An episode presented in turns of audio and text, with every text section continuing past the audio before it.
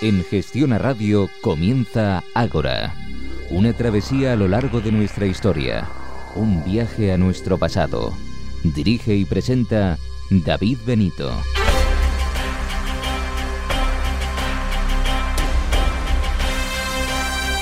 Buenas noches y bienvenidos a una nueva edición de Ágora. Bienvenidos a su cita con la historia.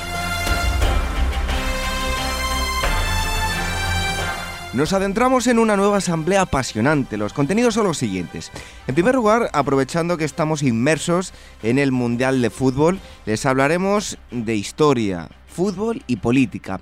Haremos hincapié en la importancia de este deporte y su evolución a la par que la sociedad española desde su nacimiento en 1920 hasta nuestros días. Después retrocederemos en el tiempo y viajaremos hasta la Edad Media. Conoceremos la manera de afrontar la muerte. Y por último, Isabel Margarit, directora de Historia y Vida, nos adelantará los contenidos del mes de julio. Como siempre, para terminar, noticias de actualidad. Nos pueden visitar en internet www.agorahistoria.com. Estamos también en facebook.com barra agorahistoria programa y nuestro Twitter arroba agorahistoria. Tenemos también un correo electrónico para cualquier consulta o propuesta que nos quieran hacer. Es el siguiente, contacto arroba agorahistoria.com. El equipo del programa Jorge Roldán en la producción, en la redacción Gema García Ruiz Pérez y en los controles Daniel Núñez. Reciba los saludos de David Benito. ¡Comenzamos!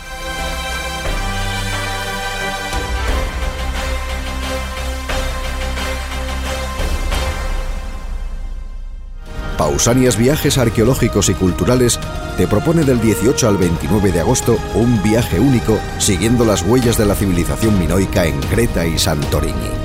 Toda la información en pausanias.com.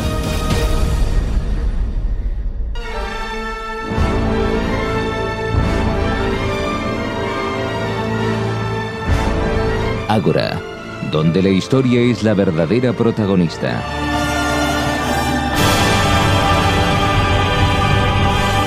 Con David Benito.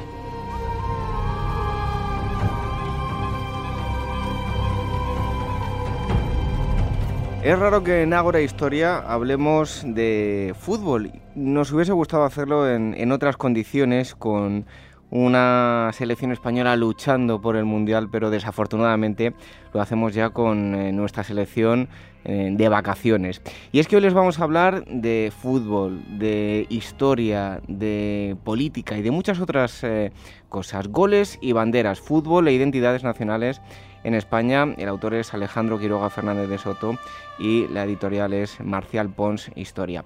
El autor, Alejandro Quiroga, es profesor de Historia de España en la Newcastle University e investigador Ramón y Cajal en la Universidad de Alcalá de Henares. Ha publicado varios libros y, como digo, este último es Goles y Banderas. Alejandro Quiroga, gracias por estar con, nosotros en, en Agora. Bueno, la selección española, como decía, eh, están de vacaciones ya, desafortunadamente. Y precisamente uno de los capítulos hablas de, esta selección como la encarnación del Quijote. Eh, ¿Realmente nos veían como unos locos eh, ilusorios con ganas de, ganar, pero sabiendo que tarde o temprano caeríamos? Sí, nos, veían y nos veíamos, ¿no? O sea, había una representación en, en el extranjero de, esa España quijotesca que lucha, que es individualista, que lo intenta pero al final no, puede con los molinos de viento. Y por otro lado fue un discurso que también se, reprodujo mucho en, España, eh, vinculado a la selección claramente hasta el 2008 y vinculado al fútbol por lo menos hasta la década de los 90. Sí. Em, bueno, ¿qué nos ha pasado durante tantos años? Nos lo avanzabas, em, pero si lo trasladamos todo esto del fútbol eh, a la sociedad de aquel momento, nos creíamos inferiores a los demás, era un reflejo de, la, de una sociedad ¿no? que no terminaba de, arrancar hasta por lo menos eh, que llega la democracia y eh, bueno, al final terminamos creyéndonos que hemos avanzado, que hemos progresado y de alguna forma mirábamos a los demás como si fuesen superiores. ¿no? En cierto modo sí, en cierto modo el, ideario del, franquismo, sobre todo a partir de los 60, la idea de España es diferente, eh, tenía un complejo de, inferioridad. ¿no? Eh, era una sociedad completamente distinta, Pero claro, también el, franquismo es el franquismo de, las seis Copas de Europa del Real Madrid, ¿no? de los, los títulos de, los clubes y, de, un mediano éxito, por lo menos vinculado al, Real Madrid. Entonces hacer, digamos, eh, lecturas así del, pasado de brocha gorda pues son, complicadas, ¿no? porque la, la selección realmente, eh, por lo menos en los 80 y en los 90, la primera década hasta el 2008 básicamente del siglo XXI fue la excepción. ¿no? El, deporte español empieza a repuntar muy claramente a partir del, del año 92, de las Olimpiadas, y, lo que ocurría es que realmente la, selección no acababa de, de, llegar ahí. ¿no? Bueno, no nos vamos a adelantar tanto en el, en el tiempo. Eh, hablamos de furia española. ¿Cuándo nace este término para designar a España y por qué? Pues el término nace eh, con la selección española. El término nace en 1920, cuando se forma por primera vez la selección española y la mandan a, competir a las Olimpiadas de Amberes. Y lo que ocurre es que mm, la selección española eh, acaba esas Olimpiadas eh, en segundo lugar, con la medalla de plata, pero realmente, técnicamente, pues no eran especialmente buenos. Eran bastante brutos, por decirlo así. Eh, de tal modo que hay un, periodista mm, holandés que, empieza a hablar de un juego basado en la furia.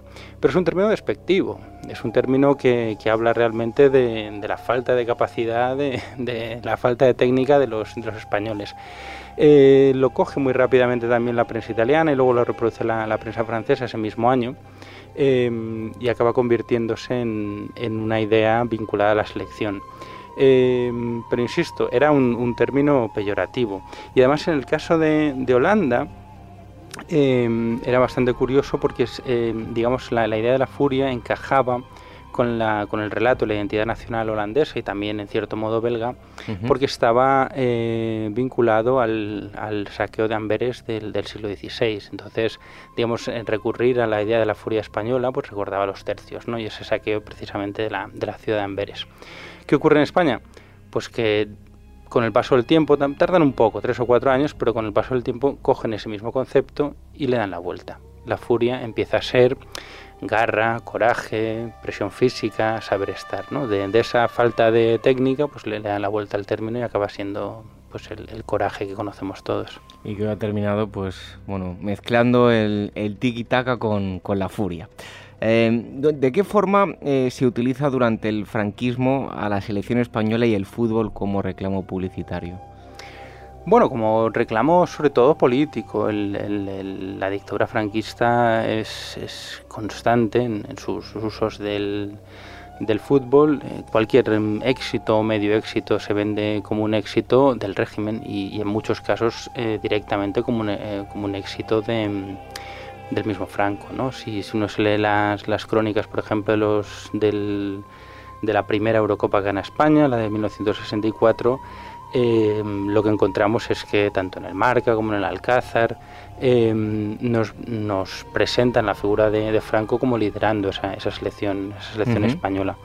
Pero una de las cosas que a mí me sorprendió más eh, trabajando el, libro y, haciendo la, investigación sobre el libro es que los españoles, eh, o muchos españoles, fueron capaces de distinguir entre esa publicidad, esa propaganda del régimen y la selección española. Hubo en cierto modo una, distinción todo el mundo sabía que el régimen utilizaba el, fútbol, tanto el Real Madrid como la selección, como una manera de, venderse a sí mismo.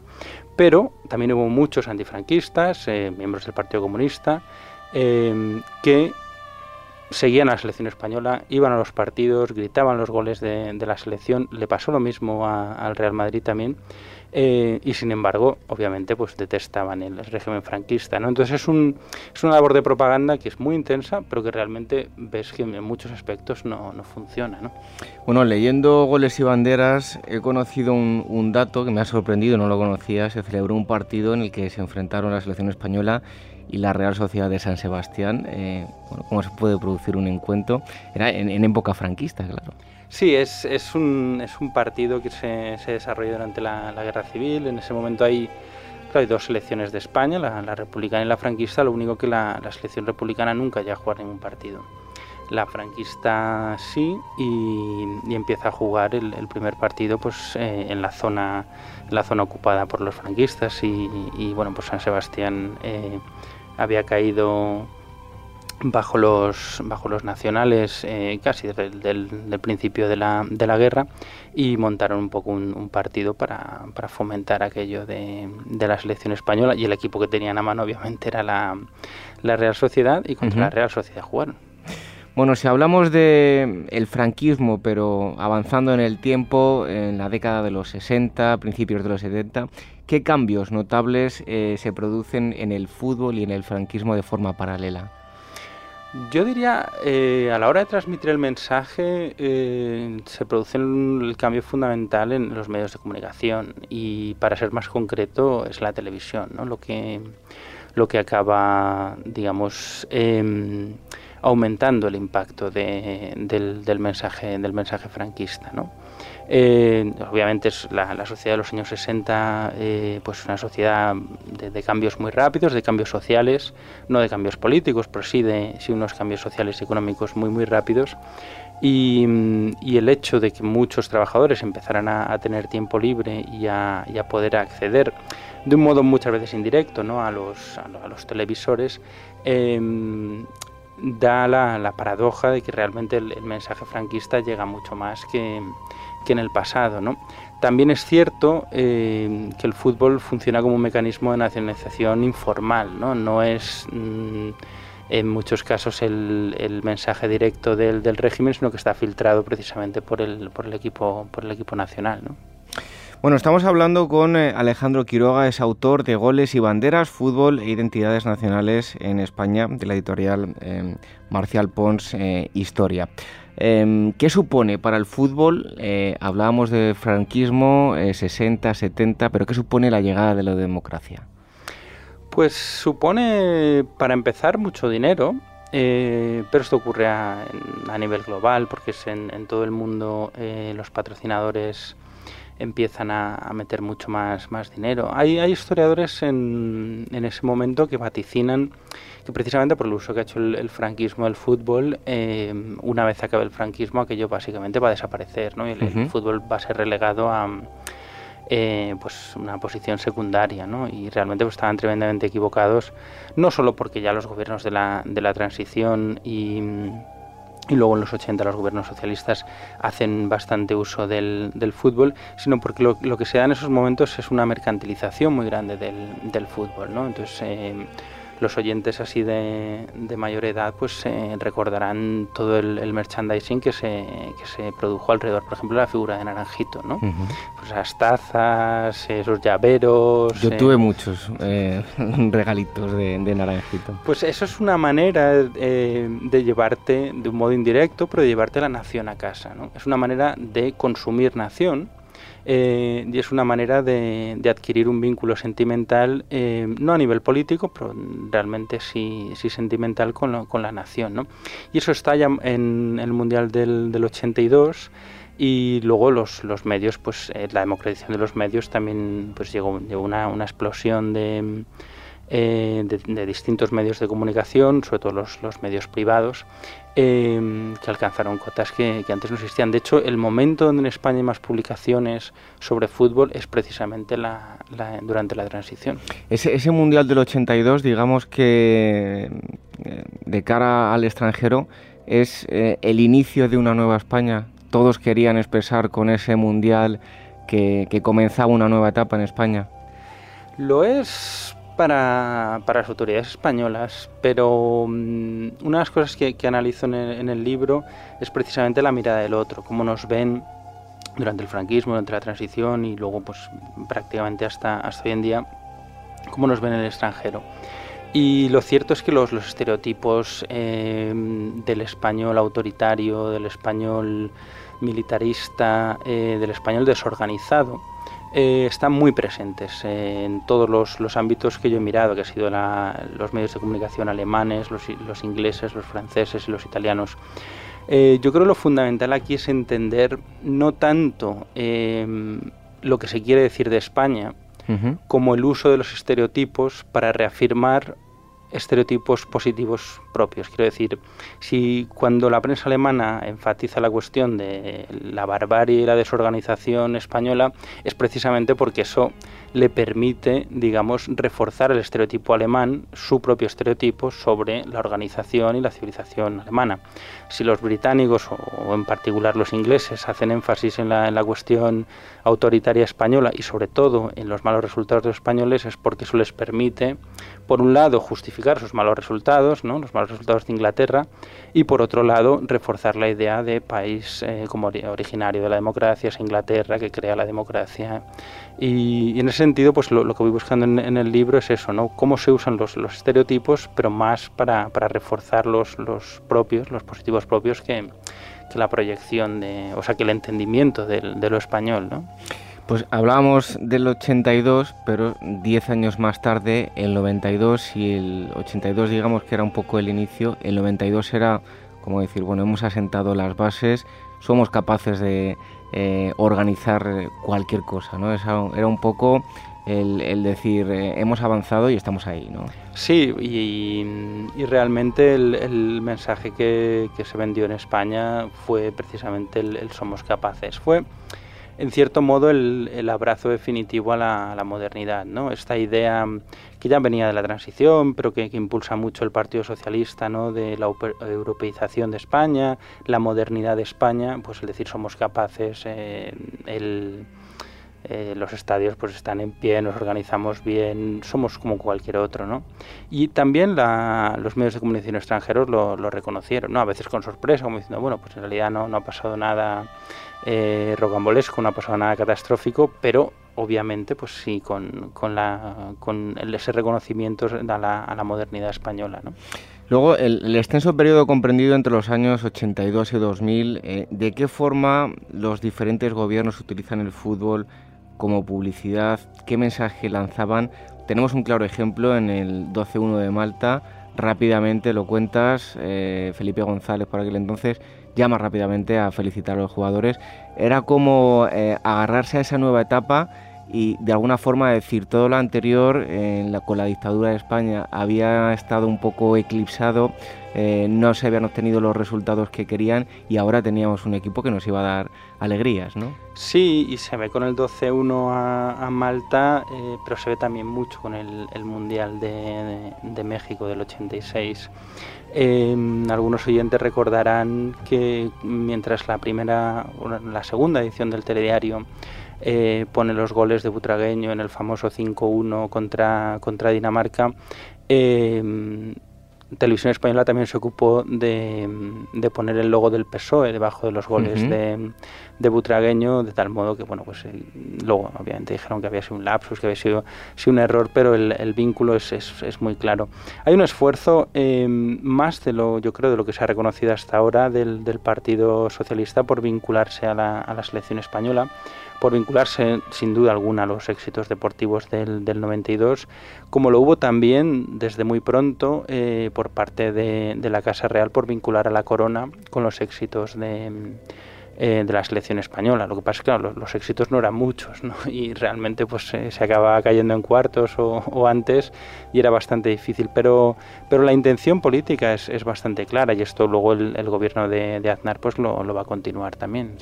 Y luego en 2012, ya más adelante, ocurre algo pues de, de una cierta relevancia relacionada con el fútbol y la política y es que, eh, bueno, con la sombra del el rescate, a las pocas horas de, de salir esa rueda de prensa donde se iba a hablar del, del rescate, Rajoy anuncia que se va por la tarde a ver el, primer partido de la Eurocopa de España, ¿no? Sí, eso nos da una idea de lo, de lo mucho que, que había cambiado eh, la selección española y el uso político de la selección española en, en un periodo de tiempo relativamente corto, porque eh, a nadie, ningún presidente del gobierno se le ocurría ir a un partido, al primer partido de fútbol de la selección española en un europeo o en un mundial, ¿no? Pero, pero Rajoy quiso vincular su, su gobierno muy claramente a, la selección española y lo que produjo realmente fue un, fue un, un esperpento internacional. ¿no? Yo recuerdo haber eh, estado en ese momento en, en Inglaterra España abría los, todos los telediarios, eh, no solo los, británicos, sino también los alemanes y los franceses, con la cuestión del, rescate. Son unos días en, a principios de junio del 2012 donde realmente el euro está en juego, donde no se sabe si el país va a ser eh, rescatado en su totalidad o solo parcialmente, el sector bancario. Y, y, sí, aparece Rajoy, anuncia el rescate, con, otros términos, pero bueno, al fin y al un, rescate y lo que acaba y lo que y acaba la rueda de prensa diciendo que bueno que lo siente mucho no, no puede admitir más preguntas, pero él se tiene que ir al primer al primer partido a Polonia, el primer partido que juega España eh, contra Italia en, en la fase de, grupos. ¿no? Entonces es muy muy significativo de su uso, de su uso político. Y luego hay otro que a mí me llamó la, atención, eh, te lo quería preguntar, a ver qué piensas, ¿no? ¿Cómo no van a utilizar los políticos este reclamo del fútbol? Si yo vi eh, por televisión y hace años cuando empezaron los éxitos de la selección española, pues vimos cosas que a lo mejor hace años lo veíamos imposible y era ver en Cataluña, por ejemplo, eh, casas, bastantes de ellas con banderas eh, españolas, ¿no? Haciendo alarde de, la selección española y de, su país. bueno, lo que ha conseguido el fútbol no lo ha conseguido nada.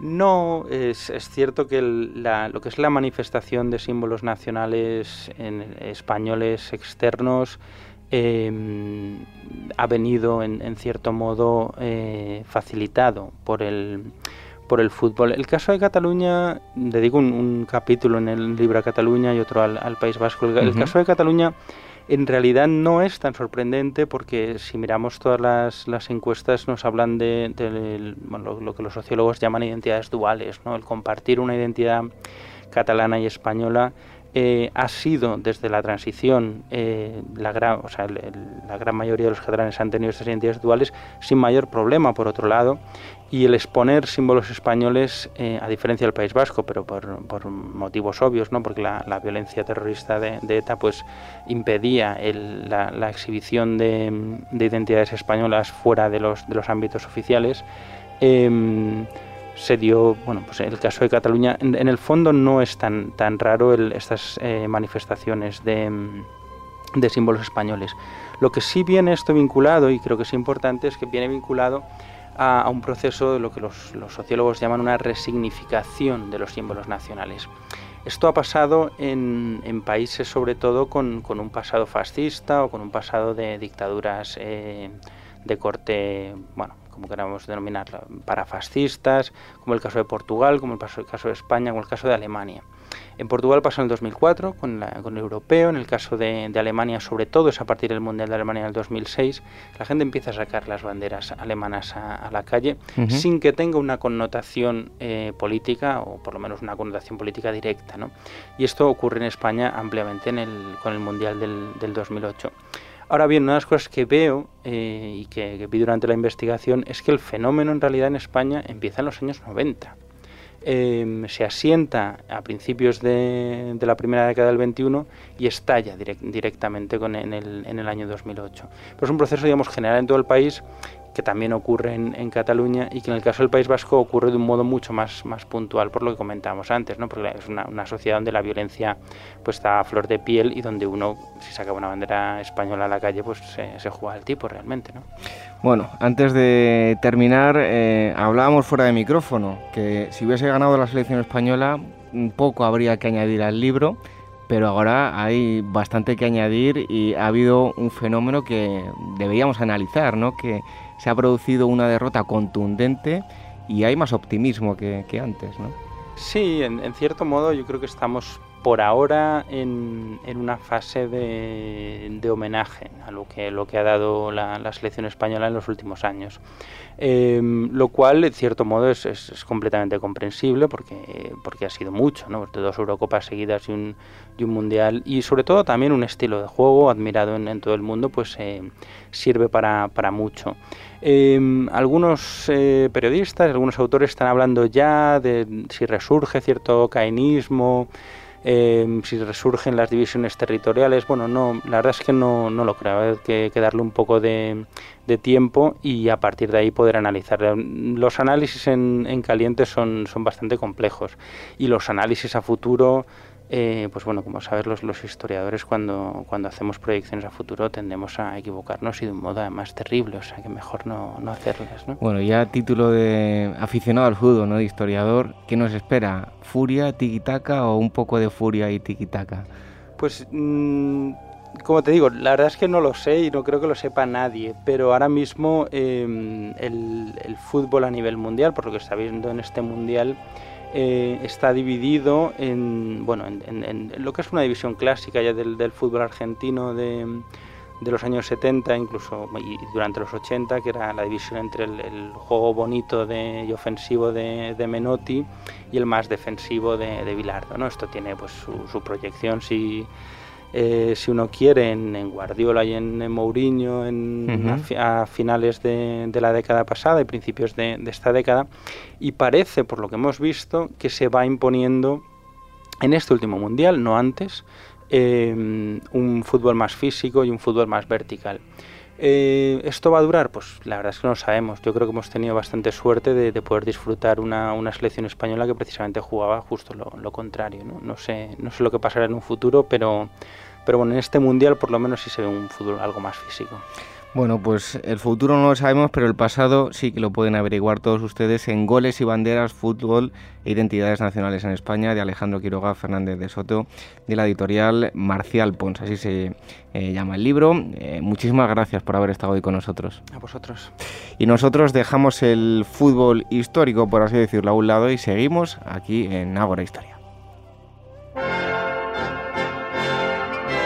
Este mes en Despertaferro, los tercios en el siglo XVI. Revive con Despertaferro las campañas de los tercios que desde Flandes a África y desde Portugal a Alemania e Italia otorgaron a la imbatible infantería española de Carlos V y Felipe II su fama inmortal. A la venta en librerías, kioscos, tiendas especializadas y despertaferro-medioediciones.com. Ágora, con David Benito, en Gestión a Radio.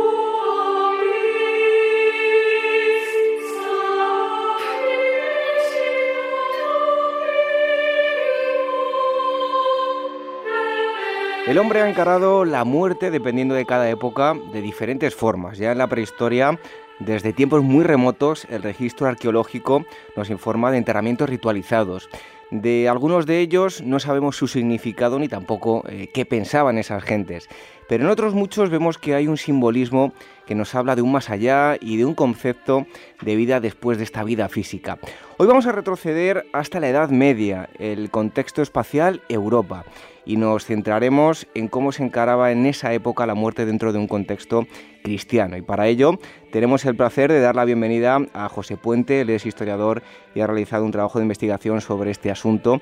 Además, eh, hemos sido compañeros de excavación y hemos tenido largas conversaciones de corte histórico de diferentes épocas y hoy vamos a trasladar una de esas conversaciones a, a la radio. Eh, José, encantados de que estés hoy con nosotros en Ágora y a mí me, bueno, de forma especial me hace mucha ilusión que estés aquí. Bueno, igualmente estoy yo encantado. Bueno, José, para meternos de lleno en el, en el tema, en la Edad Media la sociedad tenía muy presente la muerte, digamos que el nacimiento ya estaba rodeado de un halo de muerte tanto para la madre como para el bebé. La llegada de, un nuevo ser humano en, la Edad Media conllevaba una, serie de, riesgos y su posterior desarrollo en su vida cotidiana iba a estar marcado por el, dolor y, por el temor. Eh, la vida era breve, el 40% de las personas eh, moría antes de cumplir los 20 años, la esperanza de vida estaba en torno a los 30 años de edad también. Eh, se corría el riesgo, evidentemente también era muy frecuente que muriera la madre en el parto y era elevada también la mortalidad infantil. Eh, por otro lado, también eh, el, el, nacimiento, de alguna manera, te definía tu, tu posición social, eh, cultural y uh -huh. económica que, que difícilmente ibas, iba a poder sustraerse. Y si, por ejemplo, José, en el, bueno, vemos los intelectuales de la época, ¿qué nos transmitían en torno por, a la muerte? Por ejemplo, Santo Tomás, en su Suma contra los Gentiles, eh, expresaba cómo el hombre, al pensar en la muerte, no podía menos de entristecerse. eh, que el fin último deseado por, por, el hombre era conocer a Dios y esto solo era posible tras la muerte. Por otro lado, era, era, era, vista, era vista esta vida como un peregrinar o un destierro. Eh, Petrarca, por ejemplo, pues, insistía sobre la brevedad de esta, de esta vida y para, para Cipriano de Cartago eh, éramos simplemente huéspedes y viajeros y quien estando lejos no quiere estar o no anhela estar en su tierra, en su patria. Pero los intelectuales eran los, los menos, ¿no? La, bueno, la, masa iletrada eh, era la mayoría de la gente. ¿Qué sabemos acerca de su mentalidad? ¿De dónde les llegaban las influencias? Bueno, pues para poder conocer esta mentalidad quedan escasos testimonios, pero bueno, sabemos que de alguna manera se los ilustraba a través de los sermones que, oía. Se los manejaba un poco, ¿no? de alguna forma, sí, claro, se los conducía y se les orientaba pues que, sobre la intrascendencia de esta vida, cómo debían eh, esforzarse en las buenas obras y que todo lo que aquí acontecía y lo que ellos hicieran estaba relacionado con lo que iba a ser su vida en el más allá. Por otro lado, se contaba también con las ilustraciones que podían verse en, techos, de, techos y, paredes de, los templos. Ahí se podían ver lo que eran eh, escenas del juicio final, donde aparecía el gozoso cielo de los bienaventurados y el, eh, y, el infierno de los También se los aterraba, claro. Sí, sí, sí, sí. Bueno, de hecho existía también el, eh, la sanción de la excomunión que suponía el, aislamiento social y de alguna manera también eh, de esta forma el difunto pues no, no, podía ser enterrado en sagrado y consecuentemente su alma no iba a poder ser eh, salvada. A mí hay una cosa que me ha llamado la atención, eh, José, y es, bueno, a través de la literatura, en la Edad Media se mandaba un mensaje, lo que conocemos como la ilustración de la danza de la muerte, ¿Podrías explicarnos en qué consiste? Sí, la, danza de la muerte bueno, va a estar representada también en, templos. Se la figura como un esqueleto danzando eh, y en torno a ella están también sus víctimas que mm, es a las que va convocando a su presencia y incluye todos los estratos de la, de la sociedad, eh, independientemente también de su edad, con lo cual la muerte es igual para todos y las riquezas tampoco van a poder librarte de ese destino. Bueno, dices, igual para todos, pero también podemos hablar de buena muerte. Eh, no era lo mismo para agentes pertenecientes a diferentes estratos sociales, pues por ejemplo, rey, caballeros, ¿qué diferencias había en una buena muerte? Sí, pues por ejemplo, la buena muerte de un monarca pues, venía orientada a través de obras como el libro de los doce sabios. En ellas, por ejemplo, en, esta en concreto, se aconsejaba al monarca no temer a la muerte y encomendarse a las buenas obras. Eh, al caballero, pues eh, al defender la fe, estaba más cerca de la salvación. Entonces esto también eh, conllevó en su momento el, alistamiento también ¿no? de, de, nuevos combatientes y, verse eh, hasta como una temeridad. Por tanto, fue denunciado incluso hasta como un suicidio, puesto que el suicidio era condenado ya que solo a Dios le estaba permitido decidir sobre la vida o la muerte. José, yo tengo un padre que es un auténtico fanático de, la Edad Media y siempre me recalca, pero tú sabes cómo eh, olería en cualquier sitio de, la Edad Media. Siempre se relaciona un poco con, las enfermedades, ¿no? ¿De qué solía fallecer la gente? ¿Qué enfermedades eran las habituales?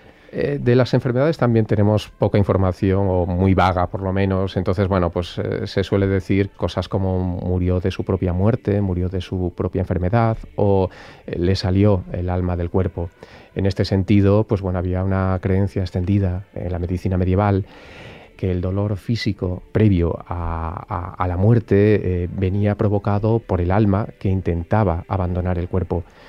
Eh, por tanto, su ausencia suponía un, tremendo sufrimiento.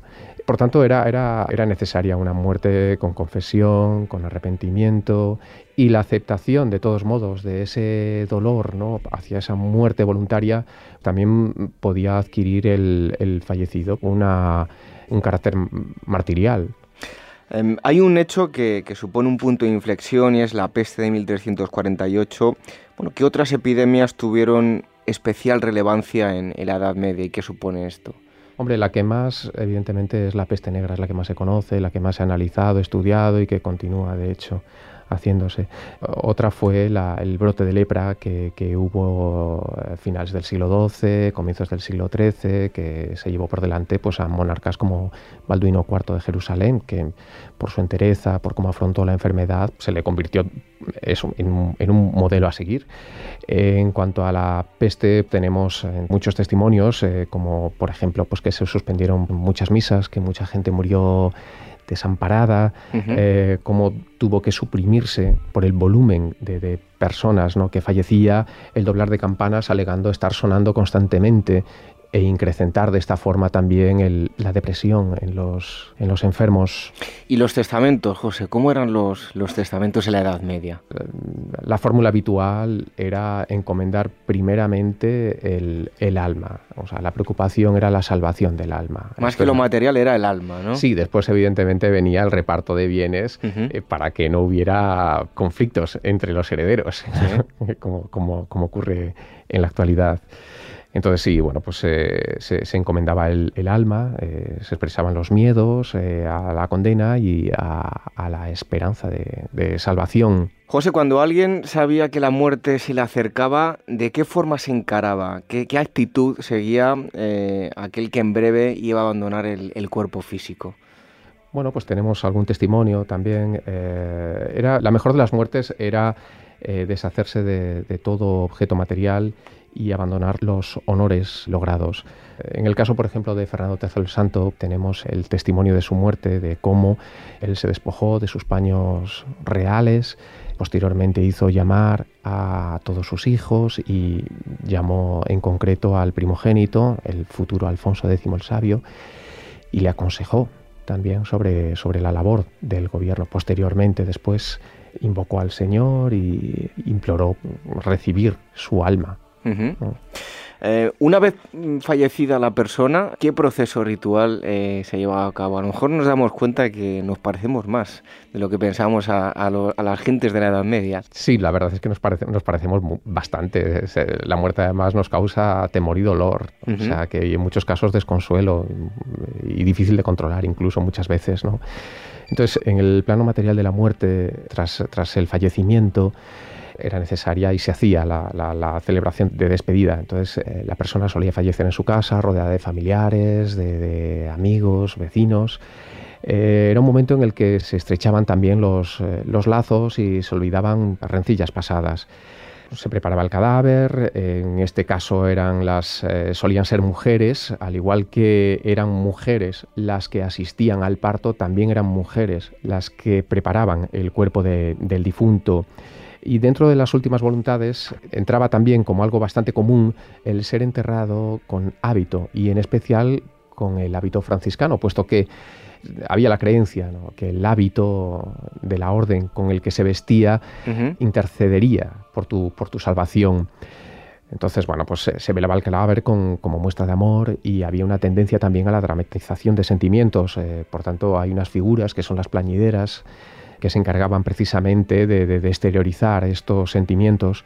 Era muy común, eh, sobre todo en plena Edad Media, como la gente se, tiraba de la ropa, del pelo, se daba golpes en la cara, en el cuerpo. Todo esto, claro, suponía una contradicción con la idea cristiana de esperanza en la otra vida. Por tanto, ya a partir del siglo XIV esto va a ser eh, condenado, prohibido y bueno, se va a permitir, va a ser lícito llorar o sentir pena.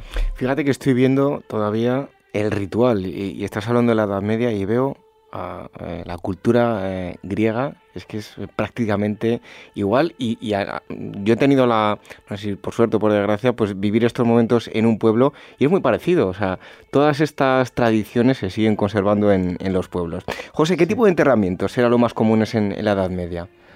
Bueno, realmente como tipos de enterramiento, o sea, en, en, la Edad Media son, son mil años de historia, o sea, entre el 500, el 1500, el siglo eh, VI, VII, pues eh, recoge una, amplia heterogeneidad de, rituales y de enterramientos. Pero a partir ya del siglo XI se va homogeneizando en torno al cristianismo y lo que es el recinto, el cementerio, se va a ir eh, acercando a la ciudad de los, al mundo de los vivos y se va a compartir. El cementerio va a estar eh, posteriormente próximo a la iglesia, sino adosado a ella y sobre todo por esa capacidad que a través del templo existe para la intercesión también de la salvación del alma una vez llegado el, el juicio final, ¿no? tras el tañido de las trompetas de los ángeles ¿no? que anuncian el, juicio final. Eh, a partir de ahí, claro, pues eh, no es lo mismo enterrarse en el altar mayor como en la nave mayor o frente a una imagen determinada, una capilla por supuesto, claro, pues eh, enterrarse en el espacio no sagrado, ¿no? que es donde el que estaba reservado para aquellas personas que aparecían a lo mejor eh, fallecidas, bien podía ser un pobre que aparecía en un camino, cosa que era bastante frecuente, ¿no? Eh, muerto, o las mismas criaturas que nacían muertas o que no les daba tiempo tampoco a bautizarse. Y en cuanto al luto, me imagino que también había diferencia, pues dependiendo del estrato social de, del, fallecido, pero ¿de qué manera se mantenía la memoria del difunto? El luto eh, solía durar aproximadamente un año. Eh, pero bueno, había, había gente que podía guardarlo hasta de por vida. Incluso eh, dentro de, las últimas voluntades se podía destinar un dinero también para los familiares para que pudieran costearse esas prendas. En cuanto a, lo que es la memoria, pues bueno, el recuerdo se intentaba mitigar el, el olvido a través de las misas para ella se destinaba también un, dinero dentro de las últimas eh, voluntades, es decir, había una parte que se legaba uno a sí mismo también. bueno, ya por último, eh, esta mentalidad cristiana de la muerte de la Edad Media de la que nos has estado hablando, ¿dónde podríamos encontrar su origen? Tendríamos que retomarnos eh, hasta la Grecia clásica que has mencionado antes, y en concreto a Sócrates. Sócrates es el primero que nos dice que la esencia del ser humano es el alma entonces es ella la que, la que rige al cuerpo y el cuerpo no debe preocuparnos. Todo esto no será contestado, no será criticado hasta el siglo XIX con Nietzsche, cuando él lo que va a decir es que no, que es ante, ante una sensación de frío, ante una sensación física, el cuerpo reacciona. Pero bueno, de todos modos estos son aspectos también que, como vemos, pues, negativos, ¿no? Pero dentro, dentro, de, dentro de todos estos aspectos, o sea, sí que quiero añadir que, dentro incluso de las Sagradas Escrituras había también un espacio para el optimismo. Eh, y esto se puede ver en el primer capítulo del Génesis. Eh, Dios, cuando al término de cada día y contemplar lo que había creado, afirmaba que era, que era bueno para él. Y al sexto día, proclama que la creación es muy buena, con lo cual había personas que de alguna manera podían también sentir eh, cierto consuelo también en cuanto a esta vida material. ¿no? El mismo San Francisco de Asís veía en la naturaleza humana también un espejo de Dios. Bueno, pues eh, eso es lo que nos ha estado contando em, nuestro invitado de hoy, José Puente, en torno a la mentalidad cristiana de la muerte en la Edad Media. Muchísimas gracias por haber estado con nosotros ilustrándonos sobre este asunto y bueno, que tú y yo nos vemos excavando en Asturias, ¿no? Por supuesto, y gracias a ti David. Bueno, pues muchísimas gracias José, te esperamos aquí para que nos sigas contando eh, más eh, cosas en el futuro y nosotros seguimos aquí, cambiamos el tercio, dejamos la muerte a un lado y seguimos muy vivos aquí, la historia siempre viva en Ahora. Arqueología mitología, historia. Son los ingredientes que hacen de Pausanias una agencia de viajes especial. En Pausanias, arqueólogos e historiadores diseñamos itinerarios únicos para conocer de forma diferente nuestro extraordinario pasado. Descubre nuestros destinos en la web www.pausanias.com o ven a conocernos en nuestra oficina de Madrid. Visítanos en internet www agorahistoria.com.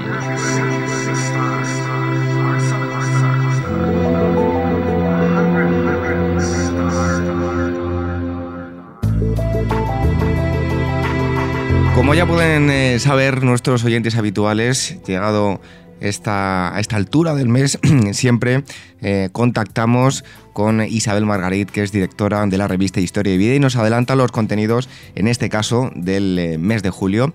Eh, Isabel, muchísimas gracias nuevamente por estar con nosotros en Ágora y adelantarnos esos contenidos de la revista. Nada, pues muchísimas gracias a ti. ¿Qué tal? Bueno, pues este mes tenéis desde luego un reportaje que a mí me ha parecido interesantísimo y es bueno, la vida en, en las galeras. Cuéntanos, amplíanos este reportaje.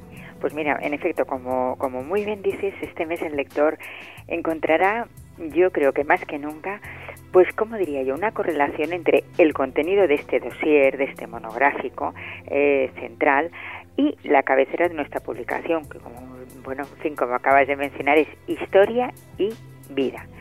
Pues efectivamente hemos tomado un episodio muy importante de la historia, como es la guerra naval en el Mediterráneo, pero, digamos, hemos hecho o hemos realizado o hemos querido o hemos intentado realizar una lupa, es decir, una aproximación a la vida en las galeras. Eso que, esta frase que siempre hemos oído, vivir en galeras, siempre claro, pues desde un punto de vista asociado a una situación infernal, terrorífica, mm, en fin, inhumana prácticamente, pues em, vemos, realmente explicamos cómo era el contexto histórico de, la edad de oro de estas embarcaciones en el Mediterráneo y a su vez, quizás la parte más interesante, cómo realmente se vivía en estos navíos que fueron por otra parte los auténticos reyes del Mediterráneo básicamente en los siglos XVI y parte del XVII. Mm, creemos que es, yo creo que es un, de verdad un, una apasionante, una apasionante aproximación a una época en la que eh, tuvieron lugar lances, contiendas, batallas tan importantes como la de Lepanto, eh, y, también en las que el Mediterráneo, pues evidentemente se convirtió en protagonista de la gran rivalidad mm, por la hegemonía de este mar, del Mare Nostrum, entre las potencias cristianas y las turcas otomanas. Mm, creo que el lector, una vez haya podido, digamos, pues leer y disfrutar de este dossier, del contenido de este dossier, se dará cuenta y estará viviendo casi, casi te diría que como una especie de película de aventuras, siempre naturalmente con el rigor histórico que, esta revista con nuestra cabecera promete siempre. Pero de verdad, me parece que va a ser un número que va a tener pues mucha aceptación y que va a gustar a un público muy amplio porque vemos la otra cara de la historia, es decir, no solamente los hechos políticos o los hechos militares, que obviamente se revisan, sino también quién verdaderamente navegaba, cuál, cómo era, de qué tipo era la tripulación, los mm, que formaban parte de aquellas naves y cómo, en qué circunstancias, eh, pues eso, se realizaban aquellas tremendas travesías que en el fondo se convirtieron, fíjate, yo he titulado el, editorial como cárceles flotantes, porque verdaderamente la existencia en aquellas naves eran lo más aproximado a a una situación de, de, hacinamiento, de enfermedades, de falta de higiene, de mala alimentación, todo ello naturalmente pues con, con, los galeotes encadenados al banco y realizando pues esas labores absoluta y totalmente inhumanas, diríamos, ¿no? Creo que, va a ser una apuesta interesante la que la que en fin, la que ofrecemos al lector este mes y espero que pues que eso que lo puedan disfrutar. Bueno, desde luego siempre la parte más curiosa, ¿no? La, eh, la vida cotidiana, en este caso de las galeras, suele, suele ser lo que más llama la atención del público en, general. Pero hay otro de los artículos que habláis, de, lo tituláis El último virrey, Lord Mountbatten, bisnieto de la reina Victoria. ¿En torno a qué gira este artículo? Pues exactamente, mira, en torno a una de las figuras quizá, mm, te diría, más atractivas del siglo XX. Un aristócrata, mm, británico, como muy bien dices, bisnieto de la reina Victoria, que se convirtió mm, por compromiso, te diría casi familiar, por, en, el último virrey de la India. Eh, fue precisamente él el encargado de, la difícil tarea de abordar una salida negociada de la antigua joya de la corona británica. Todos sabemos que la India se la, conoce, se la denomina de ese modo. Eh, pero la figura de Mountbatten, que naturalmente tuvo ese episodio crucial, no solamente en su vida, en su, en su labor diplomática y política, mm, que fue definitiva para la historia también de Gran Bretaña, del desarrollo de las colonias, la figura de Mountbatten es mucho más que eso. Que, como te decía, creo que es uno de los personajes más atractivos del siglo XX por muchísimas, muchísimas facetas. Fue un hombre políglota, cosmopolita, eh, avesado pues en tareas militares de fíjate llegó pues a convertirse en lord del almirantazgo mm, durante la Segunda Guerra Mundial pero luego su vida privada también tiene unos episodios extraordinarios que creo que a través de este artículo vamos a descubrir a bueno pues a los lectores que no tengan tanto conocimiento del personaje. Su mujer Edwina el papel de Edwina mm, Mountbatten también es interesantísimo. Una mujer que no solamente tuvo un papel muy destacado en la alta sociedad del momento sino que le apoyó le apoyó enormemente en la carrera en su carrera en la carrera ya digo de un hombre versátil polifacético que eh, curiosamente decimos al final del artículo que una vez retirado de sus altas responsabilidades políticas y militares, em, inició una portentosa carrera hiperactiva, diría yo, eh, pues tanto en, organizaciones mm, culturales como, te diré yo, como activista en numerosas causas, em, como autor literario, etcétera, etcétera. Un personaje interesantísimo que además, uniéndolo a la actualidad, podemos decir que fue quizás la figura, el gran tutor, la figura que más, el gran, más que tutor, el gran mentor de Carlos de Inglaterra, del actual príncipe de Gales. Mm, fue un hombre que tuvo muchísimo ascendente eh, sobre él, sobre Carlos de Inglaterra, hasta el atentado, hasta el atentado que, que, supuso la muerte de Mountbatten, un atentado atribuido a Lira y que fue realmente tuvo una gran repercusión mundial en el año 79 porque acabó verdaderamente con la figura, con la vida y la, la figura de este hombre, digamos, tan, tan emblemático de, de, de, la, de la historia reciente de Gran Bretaña. Bueno, tenemos poco tiempo, te voy a pedir que nos lo cuentes de, forma como si fuese un telegrama, eh, este último eh, reportaje que nos adelantes, siempre dedicáis algo al séptimo arte y en este caso descubrís lo que hay tras Lauren Bacall, ¿no? Así es. Pues nada, simplemente te trataré de decir que Lauren Bacall ha sido definida, naturalmente está a punto de cumplir 90 años, todavía es un mito afortunadamente viviente, se la, en fin, eh, la mirada, la flaca son algunos de los nombres que van a, que acompañan a su, a su, a su personalidad, a su figura, a la imagen que ella ha dejado para la historia del cine. Como te diría, pues simplemente podríamos decir, eh, resumir este artículo como un icono del Hollywood clásico tras el que se esconde una mujer vulnerable. Pues eh, todos esos contenidos y muchos más los eh, podrán encontrar en el número de julio de la revista Historia y Vida, que ya está en los kioscos. Hemos estado con su directora, con Isabel Margarita, a la que le agradecemos, como siempre, cada mes que nos adelanta los contenidos. Isabel, eh, muchísimas gracias. Oye, muchísimas gracias a vosotros y hasta pronto. Hasta pronto. Nosotros continuamos aquí en Ágora y vamos con las noticias de actualidad. Ágora, con David Benito en Gestión a Radio.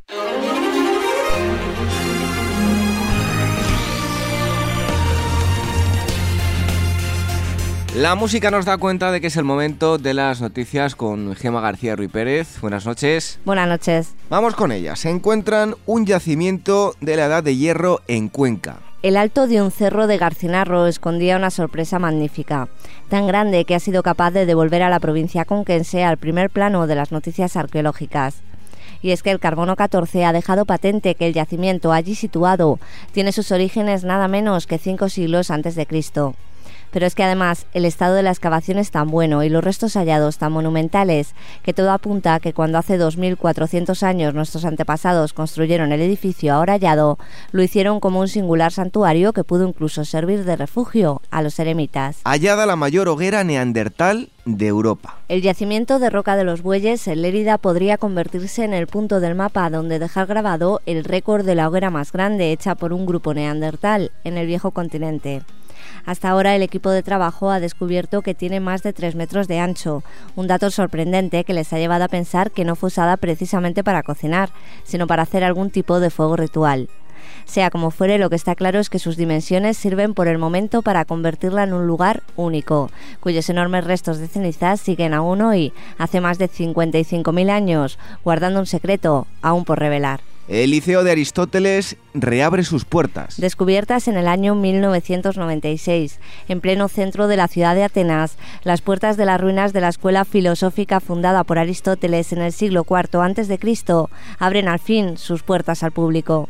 El liceo, que también fue bautizado como escuela peripatética, sirvió como lugar de estudio de figuras tan significativas para la historia como lo fue el mismísimo Alejandro Magno y hoy resultará mucho más curioso descubrir al visitante como aún alberga, además de numerosas salas, la mayor parte de una palestra o escuela de lucha, un gimnasio, una cisterna y hasta un peculiar sistema de calefacción subterránea.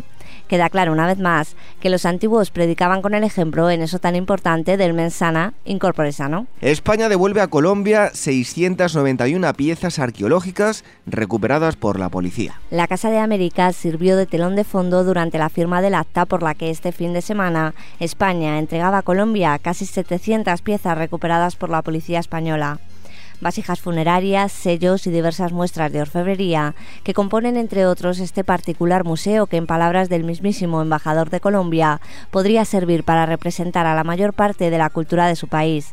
No es de extrañar, las piezas intervenidas en 2003 en un domicilio de la capital están fechadas nada menos que entre el 1400 a.C. y el siglo XVIII y en su conjunto están valoradas en más de 6 millones de euros. Ahí es nada. El camino del Inca declarado Patrimonio de la Humanidad. Ya es oficial. El Pucará de Aconquija en cristiano el Camino Inca ha sido declarado Patrimonio de la Humanidad por la UNESCO. La red vial cuenta con 35.000 kilómetros y recorre la región andina a través de seis países que han sido transitados por dicha vía desde hace más de 2.000 años. Por si fuera poco, el sitio arqueológico supone una obra arquitectónica monumental y planificada que representa extremadamente bien la capacidad de los incas no solo para expandir sus dominios, sino también para relacionarse con los pueblos vecinos. Turquía sorprende al mundo con nuevos pedazos del anfiteatro romano de Izmir. Cada vez son menos los edificios que quedan en pie en el barrio de Izmir, donde fue hallado a principios del siglo XX lo que antaño fuera un prestigioso anfiteatro romano. En total pretenden liberar 12.900 metros cuadrados de terreno y ojo porque esta semana aseguraban que el proyecto va viento en popa. En este momento solo falta expropiar 15 edificios para que los arqueólogos puedan volver a trabajar en el área. Comenzarían así los trabajos de una obra colosal que pretende rescatar una construcción que fue capaz de albergar en su día hasta 16.000 espectadores y además recuperar así al menos parte de su vieja gloria, pues el proyecto pretende que finalmente pueda volver a albergar espectáculos de todo tipo. Ahí estaban las noticias de actualidad fiel a su cita, como cada semana. Gemma García Ruiz Pérez, muchas gracias, buenas noches. Buenas noches y hasta la semana que viene. Hasta la próxima semana. En un momento nos despedimos.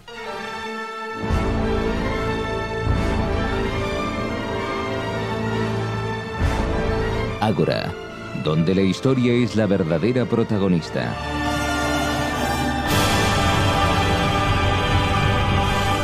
Con David Benito.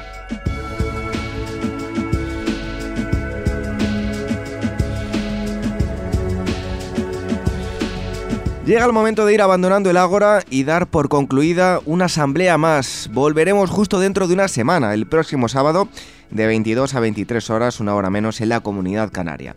Les recordamos que tienen a su disposición todos los programas ya emitidos en ebooks y iTunes y tienen los enlaces en nuestra página web www.agorahistoria.com. También nos pueden encontrar en facebook.com barra agorahistoriaprograma y en twitter arroba agorahistoria. El email para decirnos lo que sea y proponernos temas contacto arroba. Lo dicho, volvemos a reencontrarnos el próximo sábado. Hoy me despido con una frase de Concepción Arenal, escritora y socióloga española. Dice así, el hombre que se levanta es aún más grande que el que no ha caído. Buenas noches, hasta la próxima semana, sean felices.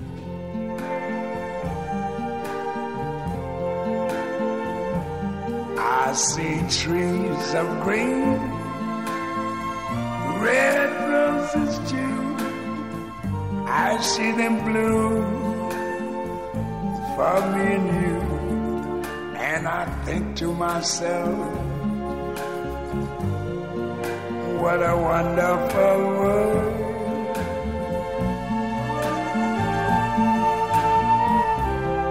I see skies of blue and clouds of white, the bright blessed day, the dark sacred night, I think to myself, what a wonderful world.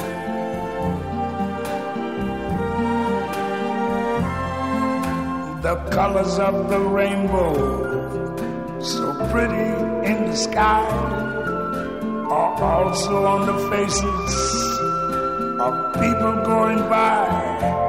I see friends shaking hands,